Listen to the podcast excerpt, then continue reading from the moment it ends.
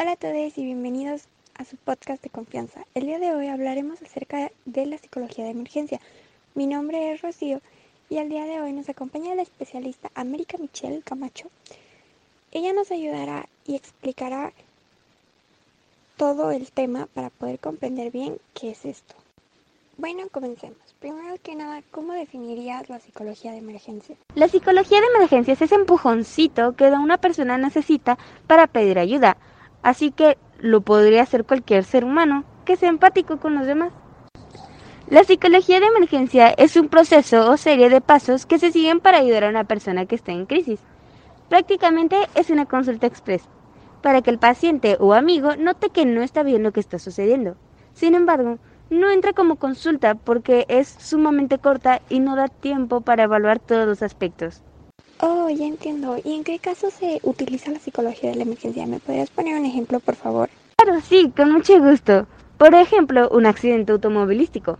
Muy probablemente la persona que vaya manejando quede asustada y está en shock, por lo que alguien va a tener que acercarse a ella y explicarle que todo está bien, que nada de esto es su culpa y que en algún momento todas las cosas van a mejorar, con el apoyo de sus seres queridos, doctores, etc.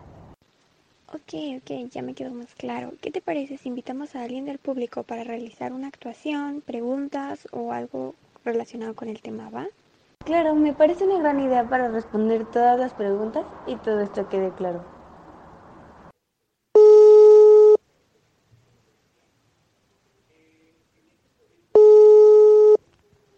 Mm, soy Genaro.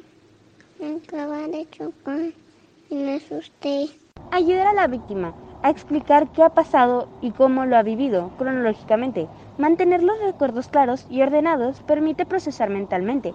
Este procesamiento es importante para aceptar que ha vivido la experiencia y evitar que se confunda lo real con lo imaginado. Acompañar a la víctima en su manera de vivirlo. Algunas personas necesitan gritar o llorar o reír. Prácticamente cualquier reacción se considera normal y así lo deben saber las personas afectadas. Es importante que lo puedan hacer con libertad y confianza y que se encuentren en un ambiente apartado de ruido, tráfico de ambulancias y cámaras de televisión. Seguimiento. Con el paso de los días de cómo se está recuperando el afectado del trauma vivido. Al hablar de la culpa ante un accidente hay una consideración importante que hacer. Imaginemos un accidente de tráfico con víctimas provocado por un conductor con alta alcoholemia. Una cosa es la responsabilidad penal o técnica del accidente y otra es la culpa como concepto psicológico. La culpa no sirve para nada. Muchas gracias por venir. Esperamos contar con tu presencia más seguido. Gracias a ti por invitarme. Me encantó participar aquí e informar a otras personas.